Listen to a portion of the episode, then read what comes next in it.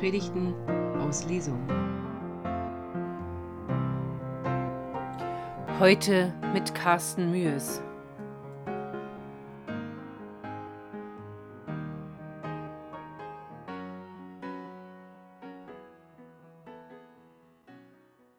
Jetzt habt ihr einen Einblick, was heißt erstmal nur Auftrag oder Sendung.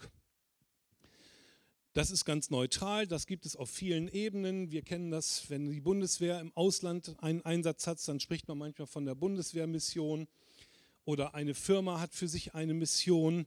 Es gibt auch die Mars-Mission, zum Beispiel die Mondmission in der Raumfahrt. Viele gesellschaftliche Gruppen kennen das Wort Mission, aber natürlich die Kirchen. Ähm, und deswegen gibt es auch die christliche Mission eigentlich schon seit Paulus, seit also seit Jesus, seit Anbeginn gibt es diese Mission, seine gute Nachricht, das Evangelium weiterzugeben. Manchmal wird unterschieden zwischen den Begriffen Mission und Evangelisation. Im Sprachgebrauch bezieht sich Mission meistens auf das weltweite Auslandsmission. Und wenn man im Land missioniert, dann spricht man meistens von Evangelisation.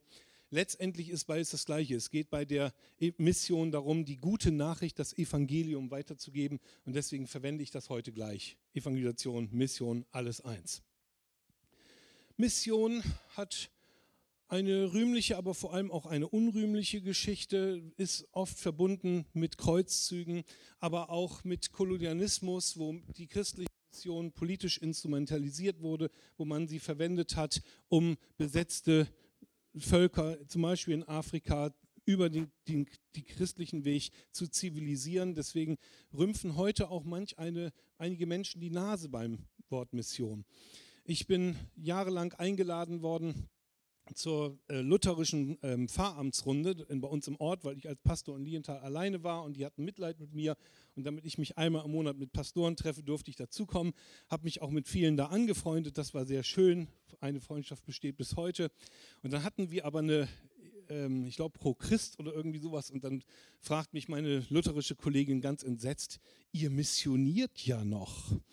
Und dann dachte ich, ja, wir missionieren noch. Ähm, scheinbar ist das nicht mehr so selbstverständlich zu missionieren.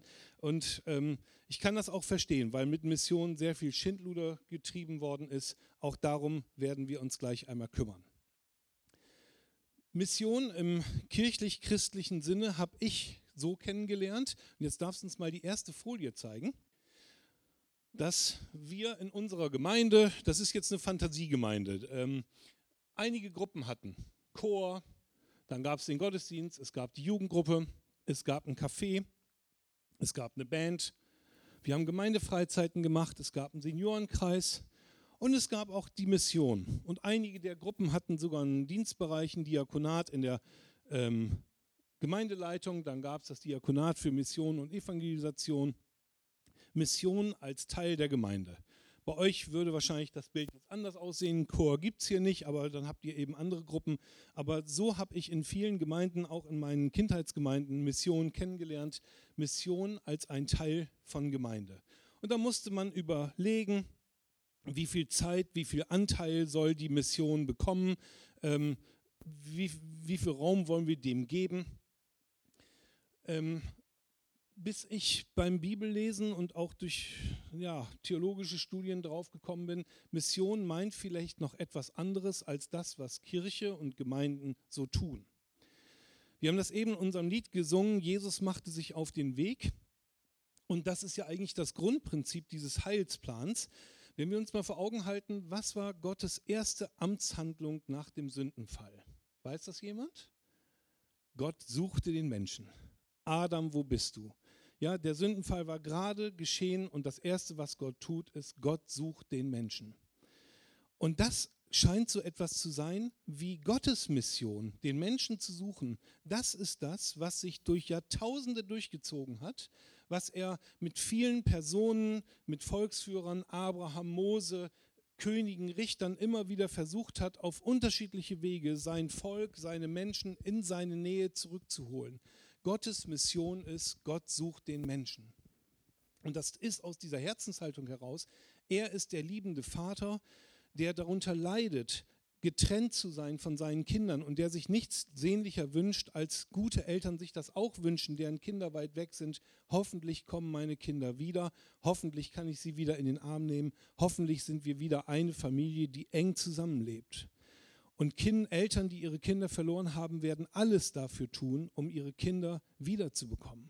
Und das tut Gott, indem er selbst Mensch wird in Jesus. Und das ist der Hoch, der Höhepunkt seiner Suchaktion, dass er alles dafür tut, um seine Menschen zu suchen und zu finden. Und ein Höhepunkt in diesem Höhepunkt ist sicherlich das Kreuzesgeschehen, wo Gott uns den größten Liebesbeweis zeigt, nämlich was kann jemand noch Lieberes tun, wie kann jemand noch besser seine Liebe zeigen, als dass er sein Leben für seine Kinder und für seine Freunde lässt. Das passiert dort am Kreuz. Also das, was wir im Heilsplan erleben, ist eigentlich die große Mission Gottes, die Mission, Gott sucht seine Menschen. Wenn das aber der Heilsplan ist, die große Mission Gottes ist, dann bräuchten wir vielleicht ein anderes Weltbild als dieses Kirchen- und Gemeindebild. Und dafür gibt es ein lateinisches Fremdwort, das heißt Missio Dei, Missio, die Mission, Dei, Gottes, die Mission Gottes. Und da kannst du uns mal die nächste Folie zeigen. Wahrscheinlich müsste es eigentlich so aussehen. Die ganze Welt besteht aus Missio Dei. Alles, was hier um uns herum passiert, alles, was hier passiert, ist Gottes Auftrag, Gottes Suche nach den Menschen. Und Gott hat viele Möglichkeiten, Menschen zu suchen und zu finden. Durch Heilungen, durch gute Ereignisse. Manche Menschen begegnen Gott in Rettung. Andere, das ist bei mir oft der Fall, ist das in der Natur. In der Natur sehe ich ganz stark Gott. Wenn ich diese, das Wunder von Bäumen und von Grün erlebe, da merke ich, okay, hier ist ein Gott, der hat da nicht irgendwas hingeklatscht, sondern der wollte es uns richtig schön machen, sodass er selbst sagt, es ist gut so. Oder in der Liebe und in der Nächstenliebe. In der Kunst und Kultur kann man auch Gottes Suche kennenlernen. Nee, doch nicht. Okay ähm, wie Gott auf einmal äh, Menschen sucht und sich zu erkennen gibt. Ähm, was ihr im Großen macht in Lesum mit äh, vielen Kirchenasylen, das haben wir in, in Lienthal nur im ganz Kleinen gemacht. Aber ich erinnere mich daran, dass 2017 ein lieber Bruder Said zu uns kam aus Teheran. Und er durfte keine Bibel haben und durfte auch keinen christlichen Gottesdienst besuchen. Und dann hat er einfach von Jesus geträumt. Und er hat im Traum ein Bild von Jesus gesehen, von seinem Gesicht. Und dieser Jesus hat zu ihm gesprochen. Und daraufhin merkte er, dieser Gott sucht mich und ich will mich ihm öffnen. Und er ist später dann auch Christ geworden. Gott hat so viele Möglichkeiten, ähm, wie er Menschen sucht, das glauben wir gar nicht. Und eine davon, ach, da steht sie ja, da ist die Gemeinde. Die Gemeinde ist eine ein Teil in der Missiodie, aber eben nur ein Teil. Gott hat ganz viele Möglichkeiten, Gott zu suchen. Das müssen wir, vor allem die Katholiken unter uns, erstmal schmerzlich begreifen. Es galt ja jahrhundertelang das Denken, es gibt kein Heil außerhalb der Kirche. Oh doch, es gibt komischerweise doch Heil außer, außerhalb der Kirche. Es gibt einen wunderbaren Satz aus Jurassic Park 1. Ähm, der heißt, das Leben findet einen Weg. Vielleicht erinnert ihr euch an den Satz, wer den Film kennt. Das Leben findet einen Weg. Gott findet einen Weg. Und wenn wir als Kirchen und Gemeinden und Christen eben nicht zur Evangelisation mitmachen, stell dir vor, es ist Evangelisation und keiner geht hin. Das Leben findet einen Weg. Gott findet einen Weg. Der weiß schon, wie er Menschen sucht. Ob mit oder ohne Gemeinden. Der hat auch noch die Liebe und Träume und die Natur und viele andere Möglichkeiten, um mit Menschen in Kontakt zu kommen. Aber es wäre trotzdem schön, wenn wir mitmachen. Darum soll es ja auch gleich gehen. Also das ein Weltbild. Wir sind ähm, Teil seiner Mission und nicht umgekehrt, er ist nicht Teil von uns.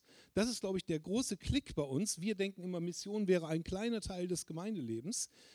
Ähm, ich habe in einer Gemeinde für mich das Ungeistlichste erlebt, was ich so erlebt habe. Das sage ich aber zu vielen Dingen, aber zu der Sache sage ich es auch da gab, kam in einer Gemeindeversammlung die Diskussion auf, wie viel Kraft und Energie und auch Zeit des Pastors und Zeit der Gemeindeleitung der Mitarbeiter wollen wir eigentlich nach außen geben und wie viel wollen wir nach innen geben.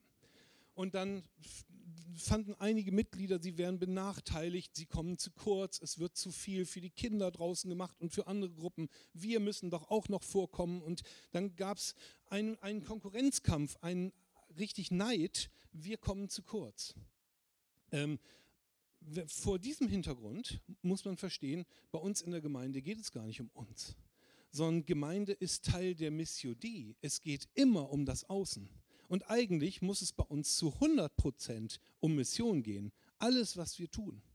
Und ich glaube, vor diesem Blickwinkel, dass wir sagen, wir sind Teil der Mission Dei als Gemeinde, alles bei uns ist Teil, müssen wir jedes Element bei uns immer wieder untersuchen. Mein Hauskreis, ist mein Hauskreis eigentlich nur ein Selbstversorgungskreis, eine Selbsthilfegruppe oder ist ein, unser Hauskreis Teil der Mission Dei? Haben wir diesen Auftrag Gottes, Gott sucht Menschen bei uns in unserem Hauskreis noch?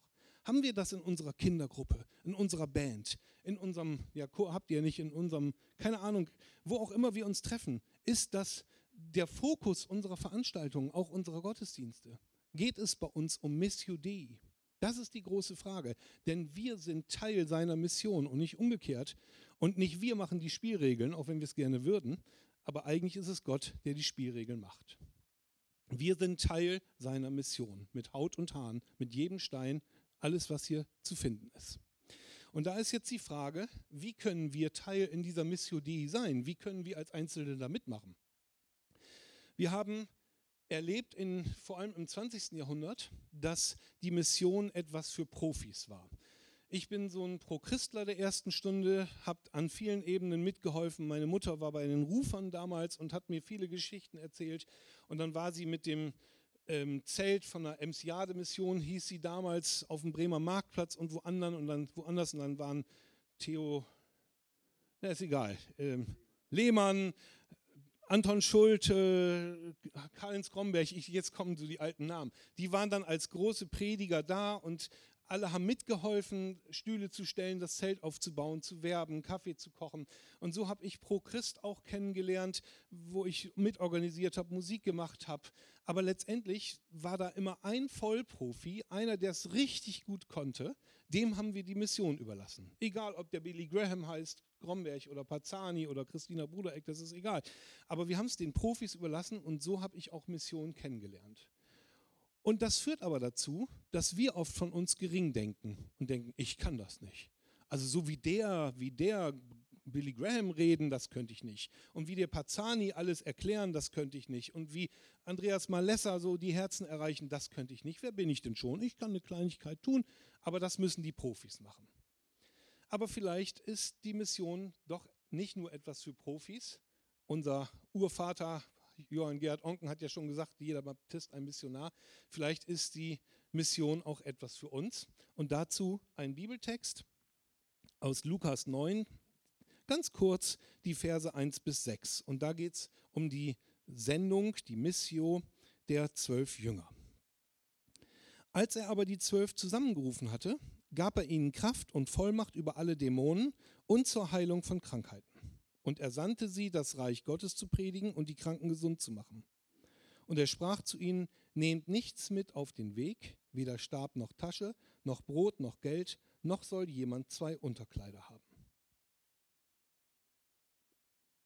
Als er aber die zwölf zusammengerufen hatte, gab er ihnen Kraft und Vollmacht über alle Dämonen und zur Heilung der Kranken. Ich möchte zuerst einmal diese zwölf Verse kommentieren. Da hat er also die zwölf zusammengerufen. Wer sind denn diese zwölf? Das waren Jünglinge. Vielleicht waren die so 16, kamen in der Regel außer Nathanael eher aus einfachen Verhältnissen, waren schlichte, einfache Menschen wie Petrus Fischer. Und wenn wir die Evangelien von hinten lesen und gerade uns Petrus angucken, der auch manchmal das den Mund sehr voll nahm und das dann doch nicht erreicht hat, wie bei der Verleugnung und andere Geschichten. Thomas, der Ungläubige, ähm, Nathanael, der nicht glauben kann, was da aus Nazareth Gutes kommen kann. Also offen gesagt, das war schon eine ganz schöne Gurkentruppe, die sich Jesus da zusammengerufen hat. Das verstehe ich auch nicht. Warum hat Jesus nicht die Vollprofis genommen? Warum hat er nicht sechs Schriftgelehrte genommen und drei Pharisäer und vielleicht noch drei Essener, so richtig Leute oder ähm, Hohenpriester, so richtige, die was drauf haben. Warum nimmt er sich da diese zwölf Gurken? Diese zwölf jungen Halbstarken, die gar nicht so viel drauf haben. Tja, er hat es getan. Ich weiß nicht warum. Das Zweite, was wir hier in diesem ersten Vers lesen, ist, er begabt sie. Und in diesem Fall hat er ihnen eine Gabe der doppelten Heilung gegeben. Er gab ihnen Vollmacht über alle Dämonen, steht hier. Dämonen waren damals das, was man heute als neurotische, neurologische und psychiatrische Erkrankungen bezeichnen würde, was man sich damals nicht erklären konnte, wenn jemand mit einer Epilepsie am Boden lag und zappelte und Schaum vom Mund hatte oder wie der Besessene in den Höhlen von Gesara sich selbst verletzte, wo man heute an eine Borderline-Persönlichkeitsstörung denkt. Das waren damals alles Dämonen. Also Zusammenfassung Dämonen für psychische und neurologische Krankheiten. Und er hat ihnen die Heilung von körperlichen, somatischen Krankheiten gegeben. Eine doppelte äh, Begabung von Heilung. Und dann sandte er sie, das Reich Gottes zu predigen, heißt es weiter, und die Kranken gesund zu machen. Er sandte sie. Ja, wie ist das möglich? Ich habe doch Mission ganz anders kennengelernt. Wenn wir Pro Christ gemacht haben oder etwas anderes, dann haben wir eine Veranstaltung angeboten, dann und dann haben wir die Leute eingeladen, die sollten zu uns kommen und er hat sie gesendet. Das ist ja ein anderer Weg. Ich möchte euch dazu mal ein Bild zeigen. Die nächste Folie noch einmal bitte. Ihr hattet nur zwei? Nee, das waren, in meiner Präsentation waren drei Bilder. Gut, dann habe ich das falsch geschickt. Auf diesem Bild, das ist natürlich jetzt jammerschade, ähm, ist eine Brücke, eine schöne alte Brücke, die mitten in der Landschaft steht. Und unter dieser Brücke sieht man noch ein Geröll, sodass da vielleicht früher mal ein Fluss lief. Aber wenn man dieses Bild mit der Brücke sieht, dann denkt man, was für ein Blödsinn. Wer blaut hier eine Brücke mitten in die Landschaft? Diese Brücke macht überhaupt keinen Sinn. Eine Brücke ist ja so definiert, dass sie über etwas drüber führt. Über eine Autobahn, eine Straße, eine Eisenbahn, einen Fluss. Aber auf diesem Bild, was ich euch jetzt gezeigt hätte, ist eine Brücke, die keinen Sinn macht. Die führt über nichts. Wenn man aber genau hinguckt, dann merkt man, unter dieser Brücke muss wohl früher mal ein Fluss geflossen haben, aber der ist jetzt ausgetrocknet. Man sieht noch so schemenhaften Flussbett, aber dieser Fluss fließt heute woanders lang. Warum auch immer. Durch die Erderwärmung ist weniger Wasser da, durch den Eingriff des Menschen in die Natur, Flüsse begradigen, umlenken, ist er jetzt woanders. Es gibt viele Erklärungen, warum dieser Fluss jetzt woanders ist. Das, was wir jetzt sehen, ist, diese Brücke macht so keinen Sinn mehr. Und diese Brücke ist für mich ein Symbol für viele unserer Gemeinden in unserem Bund. Dass ich mich frage, sind wir auch Brücken, die gar keinen Sinn mehr machen, weil sie nicht mehr da sind, wo die Menschen sind, wo der Fluss ist. Wir wurden mal irgendwo dahin gebaut, wo die Menschen waren und haben da unseren Sinn gemacht. Aber heute sind die Menschen wo ganz anders. Gesellschaft hat sich verändert, Interessen haben sich geändert. Die Menschen haben keine Lust mehr, sonntags morgens aufzustehen, irgendwo hinzugehen und sich dann noch voll labern zu lassen, mal ähm, böse gesagt. Gesellschaft hat sich geändert. Und da die Frage, sind wir eine Brücke geworden, die eigentlich gar keinen Sinn mehr macht, die nicht mehr da ist, wo die Menschen sind. Und daher dieser Auftrag, geht zu den Menschen hin. Ändert eure Struktur, weg von einer Komm-Struktur, ihr sollt zu uns herkommen, das tun die meisten nicht, sondern geht hin, wie damals die Jünger, zu den Menschen hingehen. Das ist das, was Jesus hier bei den Jüngern tut. Und jetzt kommt der Inhalt der Sendung. Sie sollen das Reich Gottes predigen. Was ist das Reich Gottes? Das ist kein Land, das ist keine Nation. Das Reich Gottes war für damalige fromme Juden ein Codewort. Das war ein Codewort für die Wirklichkeit Gottes. Man hatte darunter gelitten, spätestens seit der Zerstörung des Tempels, dass Gott fern war, dass er fern schien. Jetzt hat sich hat Gott seine Hand abgezogen, jetzt ist er zurück.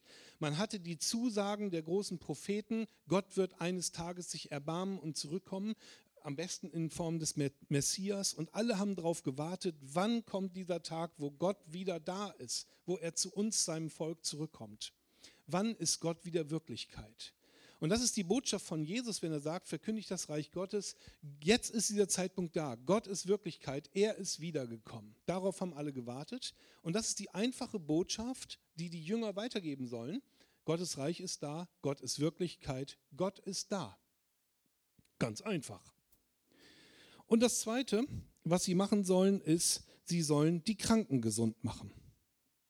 Sie sollen also nicht nur reden, Das wird uns nämlich heute oft vorgeworfen als Kirchen und da werden wir in einen Topf geworfen, mit, auch mit den großen Kirchen. Wir sollen endlich handeln. Es gibt einen Grundsatz an der CVM Hochschule Kassel. Da habe ich drei Semester lang ähm, eine Fresh X Weiterbildung gemacht, ähm, also eine Missionszusatzausbildung. Mein Herz schlägt für Mission, merkt ihr vielleicht hier und da.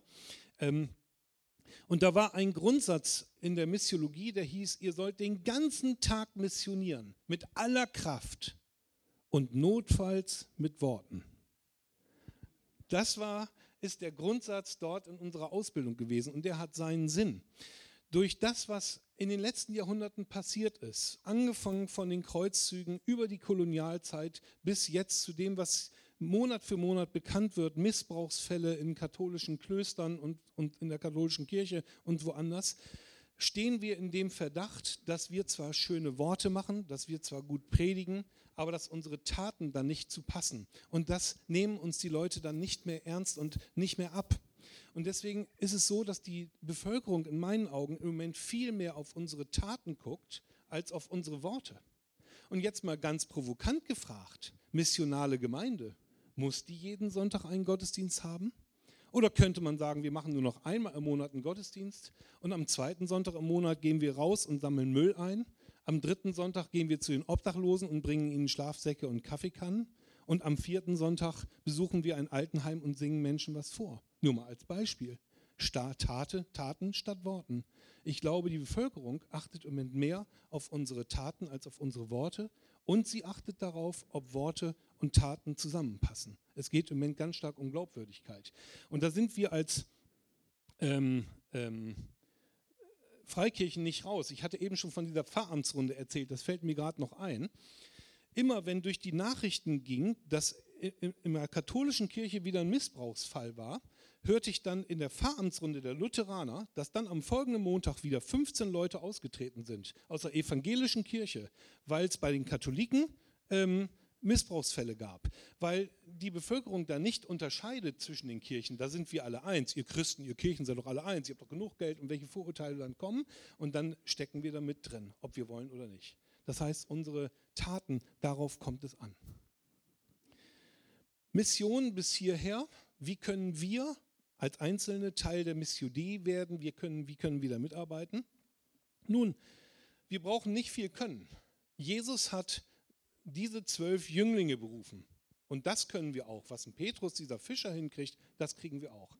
Wir müssen auch nicht viel Theologisches verstehen. Wir müssen auch nicht gut reden können. Wir müssen auch nicht auf jede theologische Frage eine Antwort haben. Wir müssen eigentlich nur sagen können, Gott ist da. Das ist die kurze Form vom Reich Gottes. Gott ist da. Und dann darf man sich auch mal neben einen Menschen hinsetzen und sagen, ich kann hier nicht alles beantworten. Wisst ihr, je älter ich werde und je länger ich mich mit Theologie befasse, desto weniger kann ich beantworten. Als junger Student mit irgendwie Anfang 20, da habe ich Menschen noch alles erklärt. Da habe ich ihnen Kotelett in die Ohr, ins Ohr gesabbelt und erklärt, warum Gott in dies und das tut. Ich weiß heute mit 49 nicht mehr, warum Gott das Leid zulässt. Ich weiß nicht, warum er das mit den Uiguren in den Foltergefängnissen in China zulässt und andere Katastrophen, warum das im Iran so lange dauert, bis das Mullah-Regime abgesetzt wird. Ich weiß nicht, warum er es zulässt. Ich kann nur die Erfahrung machen, ich kann mich neben den anderen setzen und wir können es bei Gott zusammen klagen und uns bei ihm ausheulen und wissen es bei ihm in besten Händen. Aber erklären kann ich das nicht. Und wir müssen als kleine Hobbymissionare auch nicht alles erklären können. Wir müssen einfach nur bezeugen können und sagen können, und trotzdem, Gott ist da. Das habe ich erfahren, das weiß ich, das glaube ich. Das reicht. Und natürlich dann unsere kleinen guten Taten tun, davon habe ich eben gesprochen. Und nochmal vor Augen halten, wenn das, was Jesus hier gemacht hat, ist, er hat keine Experten berufen und er hat sie vorher begabt. Das ist für mich auch nochmal ein ganz wichtiger Auftrag. Er hat nicht einfach zu den Jüngern gesagt, Leute, geht raus und ähm, heilt die Kranken, sondern er hat sie vorher begabt. Und das bedeutet, er will sie nicht überfordern. Und das gilt auch für uns. Gott will uns nicht überfordern, weder als Einzelne noch als Gemeinde, wenn wir missionarisch tätig sein wollen, sondern wir wiss, dürfen wissen, wenn wir in die Mission gehen, wenn wir sagen, ja, ich möchte Teil deiner Mission sein, dann wird er uns mit dem, was wir dafür brauchen, begaben. Und umgekehrt können wir auch von unseren Gaben her denken. Jeder von uns kann etwas. Dir fällt bestimmt ein, was du gut kannst und das kannst du für deine Mission einsetzen. Und er sprach zu ihnen, nehmt nichts mit auf dem Weg, weder Stab noch Tasche noch Brot noch Geld, noch soll jemand zwei Unterkleider haben. Das, was die Jünger da mitnehmen könnten, das wären das, was wir Sicherheiten nennen. Ich habe noch eine Sicherheit dabei, ich habe noch mein Scheinchen in der Tasche, zur Not habe ich noch was zum Wechseln. Der Weg auf die Mission D ist ein Weg in die Unsicherheit. Wir verlassen unsere Komfortzone, müssen hinein in die schlimme Panikzone. Wir wissen nicht, was passiert. Und das bedeutet, wenn wir Teil der Mission sein wollen, dann müssen wir auch Unsicherheiten aushalten. Ja, es werden sich Dinge ändern auf dem Weg in die Mission. Aber das ist nicht schlimm, denn er ist dabei. Das ein Kommentar zu diesen drei Versen. Und wenn ihr noch könnt, dann würde ich zum Schluss noch einmal vier Aspekte zur Mission einwerfen, die ich noch mal ziemlich wichtig finde. Das erste ist der Aspekt die Motivation zur Mission. Was ist eigentlich unsere Motivation zur Mission? Ich erlebe in Christen- und Gemeindekreisen ganz oft, dass die eigentliche Motivation die Gemeinde ist. Das Gemeindewachstum oder das Aufhalten des Gemeindeschrumpfens. Und das betrifft im Moment ja ganz viele Gemeinden in unserem Bund. Ähm, unser Bund rechnet damit, dass in den nächsten Jahren von den 800 Gemeinden 200 geschlossen werden, dass, weil sie einfach überaltern und zu klein werden und schrumpfen und dass andere hart an der Grenze sind. Und deswegen liegt es nahe, wir müssen doch jetzt etwas tun, um wieder zu wachsen oder um den Schrumpfungsprozess oder die Überalterung aufzuhalten. Und dann fällt uns ein die Mission. Aber das ist kein lauterer Grund. Man darf in meinen Augen niemals missionieren, um für sich etwas zu wollen, um wachsen zu wollen, sondern es geht bei der Mission nur einzig und allein nur um die Liebe Gottes, um die Verbreitung der Liebe Gottes. Wenn das muss unsere einzige Motivation sein. Und diese Motivation kann daher kommen, dass wir uns selber immer wieder vor Augen halten, was ist eigentlich mein Privileg, mein Vorteil als Christ. Für uns sind so viele Dinge selbstverständlich geworden, dass wir Christ sind. Aber es ist nicht selbstverständlich, dass wir beten können, dass wir hier zum Gottesdienst hergehen können, dass wir nicht alleine durch den Tag gehen. Überlegt mal, wie viele Stoßgebete wir an einem normalen Tag von uns geben. Vielleicht sogar um einen freien Parkplatz oder dass der Chef diesmal freundlich ist. Eigentlich ist ein Christ manchmal den ganzen Tag so nebenbei am Beten. Das ist so eine Selbstverständlichkeit. Aber ich möchte das nicht wissen, missen, und ich wüsste auch gar nicht, wie ich zurechtkäme, wenn ich das nicht hätte. Ich, also ich wäre ziemlich haltlos, wenn ich nicht mit Jesus durch den Alltag gehen könnte. Und das ist so toll. Und das müssen doch andere auch hören. Das ist doch so schlimm, dass Menschen so allein durchs Leben gehen, wie Waisenkinder, würde Jesus sagen. Und das nicht wissen, dass da Jesus da ist und mit ihnen gehen will. Und das muss die Motivation sein, zu sagen, wir wollen diesen Menschen die Liebe Gottes weiterbringen, egal was nachher Ausgemeinde wird. Und wenn jemand nachher Christ wird und geht in eine andere Gemeinde, gut, dann freuen wir uns für ihn und die andere Gemeinde. Und wenn jemand gar kein Christ wird, dann ist es auch okay. Aber wir haben die Liebe Gottes weitergegeben. Das zweite, der zweite Gedanke betrifft das Thema Fehler bei der Mission. Ein Fehler bei der Mission kann sein, dass man platt oder übergriffig ist. Als ich Jugendlicher war, noch so in evangelikal-fundamentalistischen Kreisen, da gab es manchmal so Wochenendseminare, da ging es darum, Menschenfurcht abzubauen. Heute halte ich diese Menschenfurcht für das Gesündeste, was es gibt, weil es eine Sperre ist, ähm, nicht übergriffig zu werden. Aber damals haben wir wirklich noch in, auf eine platte Weise evangelisiert, wie man das heute noch bei einigen Jugendlichen manchmal entdeckt, dass sie Menschen ungefragt gefragt haben, kennst du schon den Herrn Jesus? Oder darf ich dir mal was von der Liebe Gottes erzählen? Kennt ihr solche Sprüche? Das ist ungefragt, obwohl Menschen das gar nicht hören wollten. Das ist zutiefst übergriffig. Das geht absolut gar nicht. Und das geht in den Bereich der lieblosen Mission hinein. Ich hatte in Wuppertal einen alten Bruder, der war ganz stolz auf seine Mission der hatte immer so furchtbare Traktate dabei, die auch immer gleich mit, mit der Hölle drohten. Wenn du jetzt dich nicht bekehrst, dann passiert dir später ganz Schlimmes. Und diese Dinger, die drückte er den Menschen einfach in die Hand oder klemmte sie unter äh, Scheibenwischer, was übrigens verboten ist. Aber da habe ich gemerkt, liebloser kann es eigentlich gar nicht sein. Weil er wollte eigentlich nur seine Pflicht erfüllen, schnell das Wort Gottes irgendwie unter die Menschen bringen. Er war überhaupt nicht interessiert an dem Einzelnen.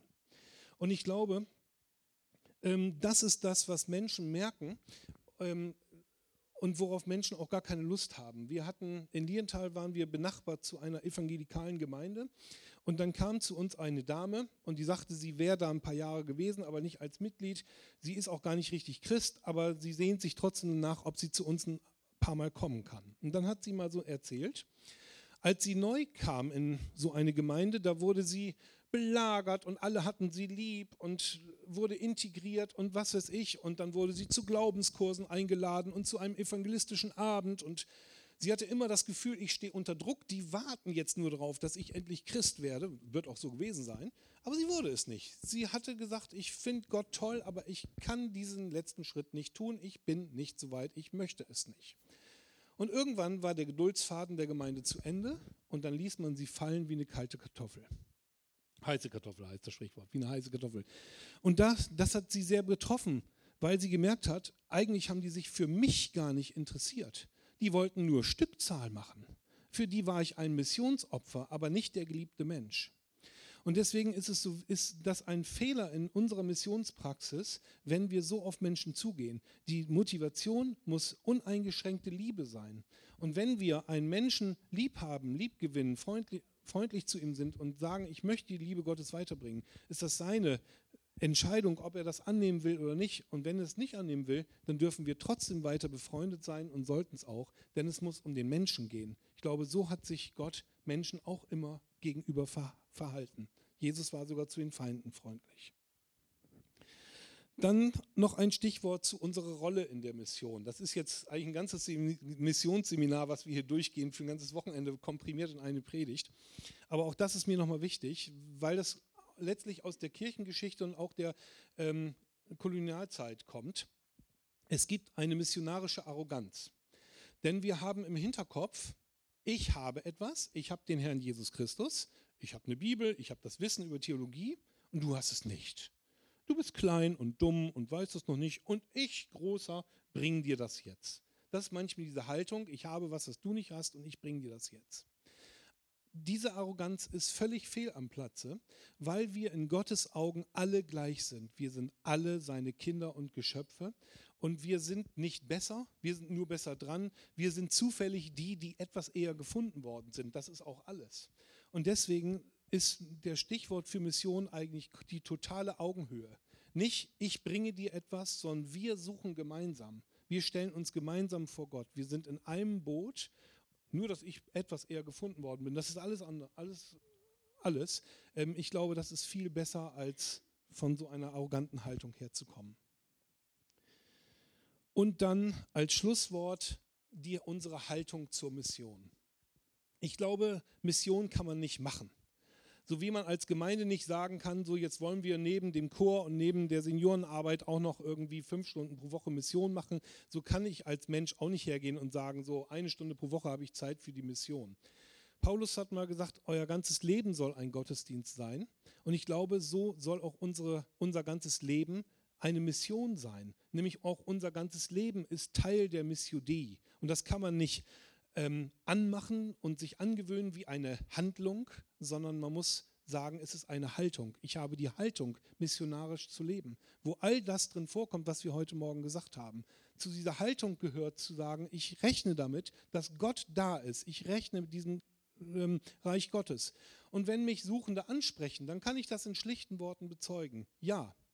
Und ich kann das mit Taten machen mich so verhalten, vielleicht freundlich, dass ich nicht in der Welt wahrgenommen werde als Stinkstiefel, das steckt, schreckt immer andere ab, sondern lieber als hilfsbereiter, freundlicher Typ, das öffnet Türen, wo Menschen merken, okay, der missioniert den ganzen Tag, von morgens bis abends mit aller Kraft, notfalls mit Worten.